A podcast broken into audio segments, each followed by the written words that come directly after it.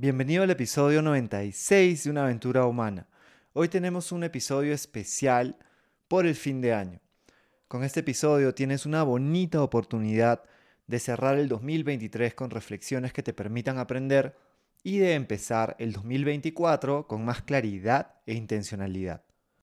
Empecemos reflexionando sobre el 2023. Primero te pido que pienses en los logros que has tenido.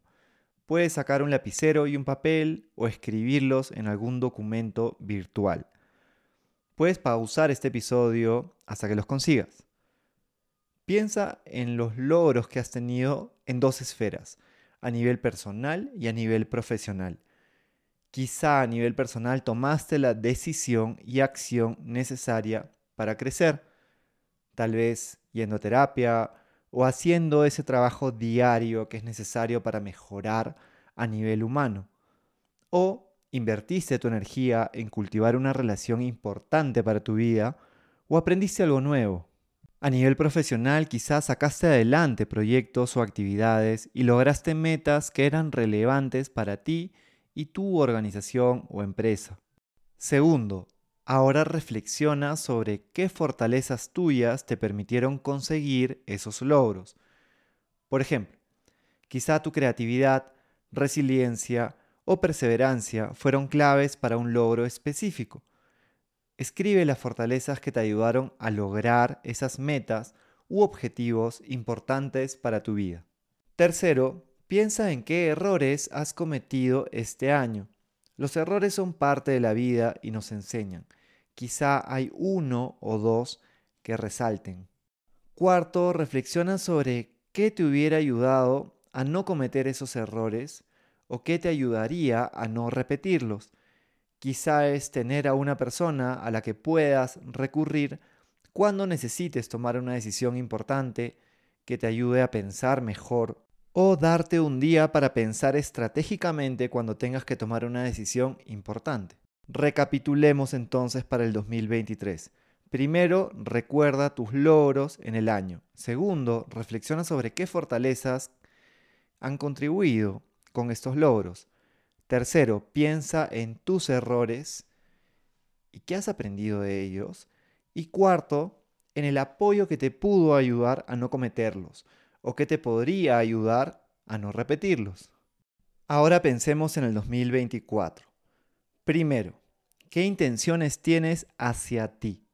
¿Qué emociones quisieras sentir más? ¿Qué quisieras para tu salud y bienestar en el próximo año?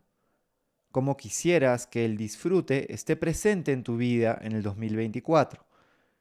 Escribe tus intenciones y sé específico. Nuevamente, puedes pausar el episodio para escribirlas.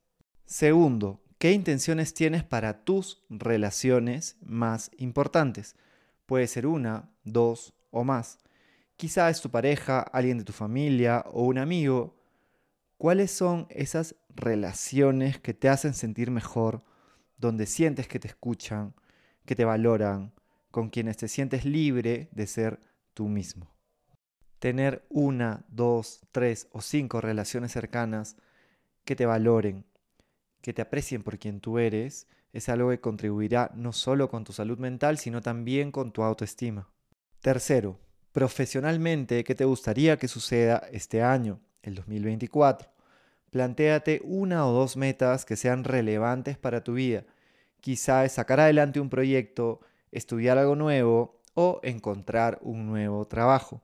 Cuarto, pensando en el apoyo que pudiste tener el año pasado para no cometer los errores que reflexionaste para el 2023, ahora, pensando en el 2024, ¿qué apoyo podrías necesitar para hacer las cosas mejor, para no repetir los errores del pasado. Quizá ir a un psicólogo, conseguir un coach para desarrollar tu liderazgo bienestar, ir a algún taller, ir a algún evento, leer algunos libros o tener una persona que te acompañe y ayude a avanzar con pasos más firmes. Recapitulemos entonces para el 2024. Primero, intenciones hacia ti, tus intenciones personales. Tenlas claras, escríbelas, imagínatelas, Segundo, para tus relaciones más cercanas, cuáles son tus intenciones y qué vas a hacer para cultivar esas relaciones. Tercero, uno, dos, tres objetivos, metas, sueños profesionales. Y cuarto, el apoyo que puedes necesitar para cumplir todo eso que es importante para tu vida.